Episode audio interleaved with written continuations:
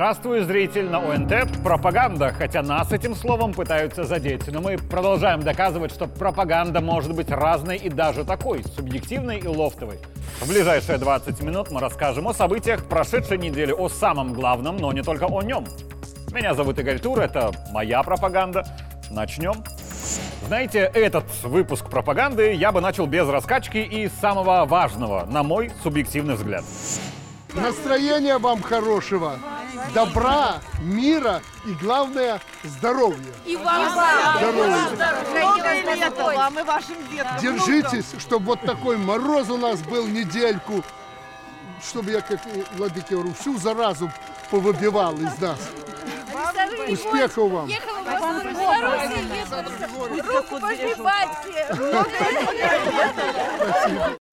Почему именно этот фрагмент особо важен? Потому что здесь концентрированные положительные эмоции. И у тех людей, кому посчастливилось увидеть президента, пожелать ему в Рождество чего-то доброго и светлого, искренне улыбаясь, пожать руку. А для многих людей в стране это, если не мечта, то уж очень точно сильное желание.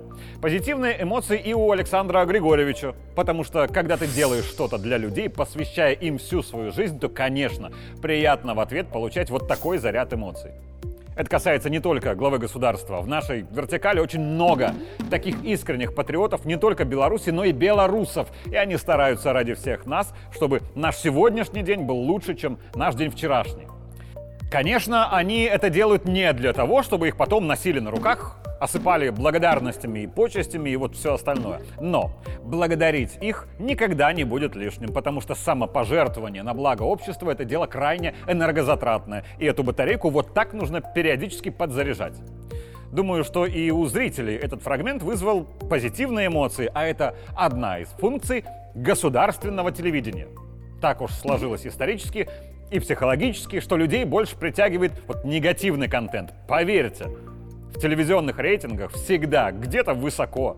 Криминальный контент про убийство и прочую чернуху. Хорошие просмотры у ток-шоу, где уважаемые и менее уважаемые граждане обсуждают какую-то заведомую ерунду, типа кто чью жену увел и что теперь всем будет. Да и чего уж там. Телерейтинги показывают взрывной рост в целом, когда случается что-то плохое, и нас психологически тянет к такому контенту. Почему? Потому что нам страшно. А когда страшно, то, как ни странно, самый эффективный способ избавиться от страха – это максимально его к себе приблизить, чтобы бояться только того, что произойдет, и избавить себя от волнения от того, что это может произойти. Когда был коронавирус, мы подсознательно искали контент, содержание «Мы все умрем, караул», чтобы то, чего мы боимся, вот как-то принять для себя. Это оказалось неправдой. Когда были протесты и попытка госпереворота, мы подсознательно искали контент о жестоких противостояниях силовиков и погромщиков, чтобы вот уж точно убедиться, что страна катится в пропасть, впереди кровь и насилие, это якобы неминуемо, так что можно не переживать и попытаться это принять. Этого, спасибо стране, не случилось. Хотя, в общем-то, могло. Когда началась СВО, которая по сути своей война, мы тоже прильнули к экранам телевизоров и гаджетам, чтобы найти подтверждение тому, чего мы очень боимся. Что война будет и у нас, что удары наносятся и по нам, что наши ребята тоже ушли туда с автоматами, вернутся не все и так далее. Знаете, когда у нас шатается зуб, мы ведь понимаем, что он, возможно, заболит, и переживаем, что придется терпеть боль или идти к врачу. Ожидание проблемы хуже самой проблемы, и поэтому мы что делаем? Мы давим на этот зуб самостоятельно, тыкаем в него языком и пальцем, расшатываем понемногу, чтобы этот зуб таки начал болеть. И тогда мы избавляемся от страха, что он может заболеть. Он уже болит. Переживать о том, что он может болеть, уже нет смысла. В итоге последние несколько лет мы как-то в постоянном ожидании каких-то проблем и, боясь их, сами себя накручиваем. По коронавирусу и здоровью, по крови и ужасам на улицах, по проблемам в экономике, падающему рублю, голодным дням, по войне у нас дома или у нас, но не дома, ничего из этого за последние годы не произошло. Но мы накрученные до предела, верно? Накрутили себя самостоятельно и с удовольствием, как те школьницы в свой день рождения. Так что в светлый праздник Рождества замечательно, что вокруг было много позитивных эмоций. Вот бы такое почаще. Я не про Рождество, а про позитив. 23-й будет хорошим годом обязательно. Настраивайтесь именно на это. Говорят, 23-й год должен быть обязательно лучше. Честно, если я уже думаю о том, хотя бы он был таким, какой был 22 год. Мы его прожили в мире, в согласии, в тепле, но он будет лучше. Я в этом уверен, чуть-чуть лучше. А теперь к самой важной, на мой взгляд, теме наступившего 2023 года. Первый шаг к решению проблемы – это признать факт ее существования. Мне кажется, что в нашем обществе есть страх, что события августа 20-го повторятся в будущем. Не холодный анализ ситуации и прогнозирование с долями вероятности, а вот именно страх, как чистая эмоция – и страх этот масштабируется пониманием, что в 20-м все прошло еще относительно спокойно, потому что почти сразу после минских событий случилось вот что-то похожее в Казахстане, когда горели здания, лилась кровь рекой, а противоборствующие стороны рвали друг друга на куски. А было там именно так, и я не преувеличиваю. Сейчас некоторые мальчики и мужчины меня поймут, а девочки и женщины, вот надеюсь, поверят. В уличных драках, как правило, первым нападают те, кому на самом деле страшнее всего – Страх того, что ребята в толпе напротив изобьют тебя в кашу, здоровски давит на психику, и организм, защищаясь, вбрасывает в кровь адреналин. И тот, кому страшно, первым бросается кромсать врага, чтобы избавиться от собственного страха. Напасть не так боязно, как ждать нападения. И, как по мне, не все, конечно, в нашем обществе, но некоторые вот подвержены этому страху. Есть у него основания и опасения, я не спорю. Но страх толкает в атаку, из-за этого создаются в обществе точки напряжения, когда вроде-то и нет какой-то видимой проблемы здесь и сейчас, но есть страх у двух противоборствующих сторон, где далеко не все уже вообще хотят этой драки. Но многим страшно, и некоторые, пытаясь избавиться от страха, пытаются ударить первыми. В этой ситуации кому-то нужно быть умнее, мудрее, дальновиднее, иначе быть беде. Мы никого не выгоняли из Беларуси. Это такая же их земля, как и наша. Но они искали лучшей жизни. По разным причинам бежали отсюда. Настало время, когда мы, представители власти, я как глава государства, и вы, священнослужители, наши люди, должны сделать шаг навстречу этим людям, которые в свое время, не то обезумев, не то на какое-то время потеряв ориентиры, ошиблись. И будет, наверное, по-нашему, по-православному, если мы этот шаг навстречу им сделаем. Но я уверен, что среди и тех бежавших, и тех, которые живут сегодня у нас, глубоко раскаявшиеся люди, люди, которые поняли, что ошиблись, они не должны быть выброшены на обочину. Мы не должны создавать точки напряжения в нашем обществе. Давайте посмотрим на ту же тему уже не под христианским углом, потому что я лично не отношу себя к людям, которые, получив удар по правой щеке, подставят левую. Как по мне, куда рациональнее, заметив угрозу прилета по щеке, либо превентивно ударить первым, либо, если уж пощечина пропущена, бить агрессирующего долго и упорно в ответ, чтобы на будущее ему неповадно было. То есть я человек не сердобольный, мягко говоря. Но в ситуации с теми, кто косячил в 2020-м и не по-крупному, а так по мелочам, есть нюансы. Я уже как-то говорил об этом в пропаганде, я готов повторить. И я буду руководствоваться не милосердием, а логикой. Окей, есть какой-нибудь парнишка, который в августе 2020-го сходил на марши, что-то там покричал, сделал пару фотографий, выложил в сеть, Писал комментарии, окей, обидные, но красной линии он не перешел. Потом, естественно, испугался и дернул куда-то за границу. Там пожил, увидел, что за граница далеко не такая безоблачная, потом увидел, что могло быть в Беларуси на примере Казахстана. Потом вообще у нас под боком началась война, и он вспомнил, что Лукашенко много раз повторял, не делайте эти глупости, иначе у нас дома будет война.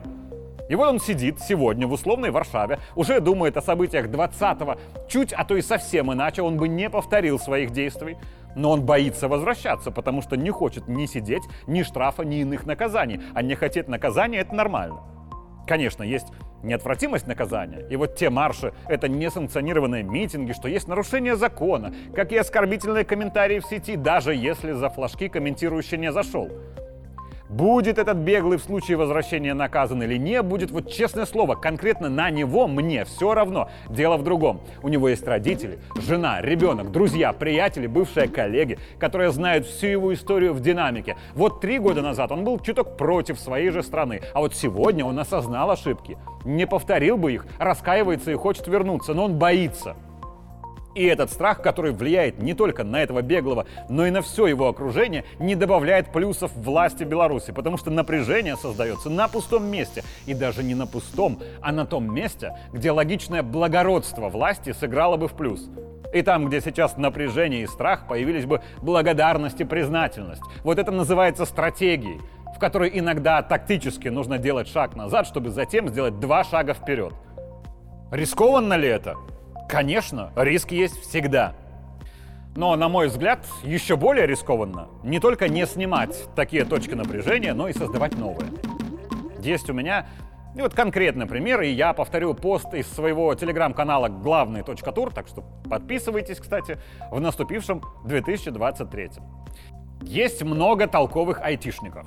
Какие-то были и есть с прогосударственной политической позицией, хотя их и не доминирующая доля, следует признать. Другие нейтральны, им все равно, и имеют право, в общем-то. Третьи посмотрели на жизнь вне Беларуси и очень многое поменяли в отношении к государству. И крайне умственно ограниченная реакция сетевого воина на частные случаи с переводом на всю социальную группу. Вот если задержан айтишник за экстремизм, человек, который пишет «айтишники, все элитка, всем им показать Кузькину мать, они там все либеральные, вообще не наши», вот этот человек или идиот, или пишет как идиот. Случаются эпизоды взяточничества в вертикали власти. Это не значит, что все вертикали коррупционеры. Случаются ДТП с жертвами по вине силовика. Это не значит, что все силовики гоняют пьяными по дорогам и сбивают людей. Случаются эпизоды с контрабандой сигарет из Гродно в ЕС, это не значит, что все гродненцы контрабандисты. В 20-м наши оппоненты устроили сетевое мочилово сотрудников МВД. Очевидно, что любви и нежности к протестующим у МВД не прибавилось. Появилась даже агрессия к источнику мочилова. IT-сфера важная для Беларуси. Далеко не самое важное, но важное. И если мы устроим тотальное мочилово айтишников на основе частных случаев, хотя их может быть и немало, любви и нежности у айтишников к власти не прибавится, мягко говоря. А вообще скажу прямо, меня тревожит то, что в некоторых призывах к Мочилову социальных групп, вот вроде как прогосударственных граждан, усматриваются, на мой взгляд, признаки зарождения нацизма. Лет 15 назад на Украине было что-то похожее, и тем, кто занимался вот таким социальным мочиловым, говорилось, что они патриоты, и что их бурная деятельность — это патриотизм. И люди были уверены, что они патриоты Украины. Они искренне так считали, что давало им сил наращивать Мочилова. Но это был не патриотизм, это было взращивание нацизма на основе человеческой глупости. Короче, айтишники — Нормальные вы ребята, как и везде во всех сферах разные. Есть среди вас и экстремисты, есть и нейтральные, есть и политически разумные, так что не обижайтесь на тех, кто пытается мочить вас всех без разбору на основе принадлежности к профессии. Пожалуйста. Это пройдет. Как и пройдет период этого напряжения, неразберихи, в котором для нас важно сохранять благоразумие, чистоту мотивов и самих себя. В любое сложное время белорусы всегда приходили на помощь тому, кто в помощи нуждается. Если мы не придем на помощь кому-то, потому что мы на него обижены, злы, боимся или еще что-то, мы часть своей культуры потеряем, часть своей души. Мы помогаем. Если мы перестанем это делать, это будем уже не мы. Мы не только помогаем нашим русским братьям, россиянам. Я это никогда не скрывал, и вчерашний мой визит э, к военным, российским военным – не скрывая, он говорит о том, что мы поддерживали и поддерживаем наших братьев. Но мы не забываем и об украинцах. Около 10 тысяч сбежавших от войны в прошлом только году нашли постоянное место жительства и приют в нашей стране. И, пожалуй, дополню эфир самым емким пожеланием всем от главного в наступившем году. Эта фраза стала настолько яркой и крутой, что в окружении Александра Григорьевича ее в поздравлениях стали использовать мгновенно. Всего сердца хочу поздравить вас с этим праздником и пожелать главного, банально, здоровья. Как я в шутку говорю, все остальное мы купим. Касаемо того, что мы остальное купим, для нас важна экономика в перестраивающемся мире. Вот, например, в замечательной африканской стране Тога в конце года открыли полнофункциональный сервисный центр сельскохозяйственной техники из Беларуси. Новость это еще с конца прошлого года, но важно то, что Россия и Беларусь все увереннее забирают себе африканский рынок, потому что Африка устала от колониальных французов и британцев, которые говорят о поддержке, а на самом деле вот только выкачивают из Африки ресурсы. Столетиями в Африке были европейцы с американцами, Африка как была бедной, так бедной и осталась. Теперь Африка хочет работать со справедливыми Москвой и Минском, а французов с британцами отовсюду пинками выгоняют. А еще техника из моей родной Лиды теперь будет представлена в уже родном для меня Новосибирске. Так что Сибирью будет прирастать не только Россия, но и Беларусь. И конкретно Лида. Но при этом, если какие-то рынки для нас перспективные, это не значит, что именно мы их и займем. Кроме нас и кроме уходящих западных производителей, есть еще, на секундочку, весь остальной мир – который тоже умеет что-то делать и который тоже хочет продавать это на перспективных для нас рынках, потому что перспективные эти рынки и для них. Так что надо усердно работать, чтобы возможности не проморгать. Весь наш экспорт на прошлой неделе в кабинете у Лукашенко тоже обсуждали. И, скажем так, Александр Григорьевич был, ну не то чтобы уж недоволен, но честен. Чего и остальным желаю. Нам в прошлом году удалось преодолеть негативные тенденции и выйти в денежном выражении на положительные результаты по экспорту. Конечно, деньги решают все, но хотелось бы, чтобы мы, и как принято говорить, поштучно увеличивали экспорт. Поштучно это значит, что тракторов и прочих автомобилей, калийных удобрений, нефтепродуктов, тонны и штуки мы реализовали меньше, чем в 2021 году. Знаете, мне нравятся эти эволюционные перемены, когда люди, и особенно президент, все чаще требуют «ты давай конкретно говори, а не воду лей».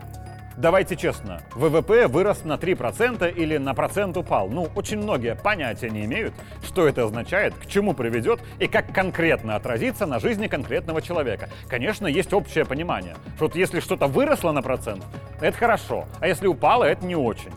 Но если во втором случае объяснить это волатильностью рынка, то сойдет, потому что мало кто понимает точно, что за волатильность. Но если рынки волатильны, значит, это типа какая-то объективная причина, и получается, мы вроде как все равно молодцы. Как и проценты там всякие. Сфера показала положительную динамику роста в сопоставимых ценах на 2%. Звучит красиво и успешно, потому что рост аж на 2. А что за динамика? И что за сопоставимые цены? С чем сопоставимые? И как? Черт его знает. Так что говорить надо конкретно. В прошлом году продали X тракторов, в этом году на тысячу больше, чем X или на 10 меньше, чем X. Правда ведь? Но это детали. А в целом Александр Лукашенко сказал конкретно, год будет хорошим. Конкретно на это давайте и настраиваться. Меня зовут Игорь Тур, это была моя пропаганда. Увидимся через неделю.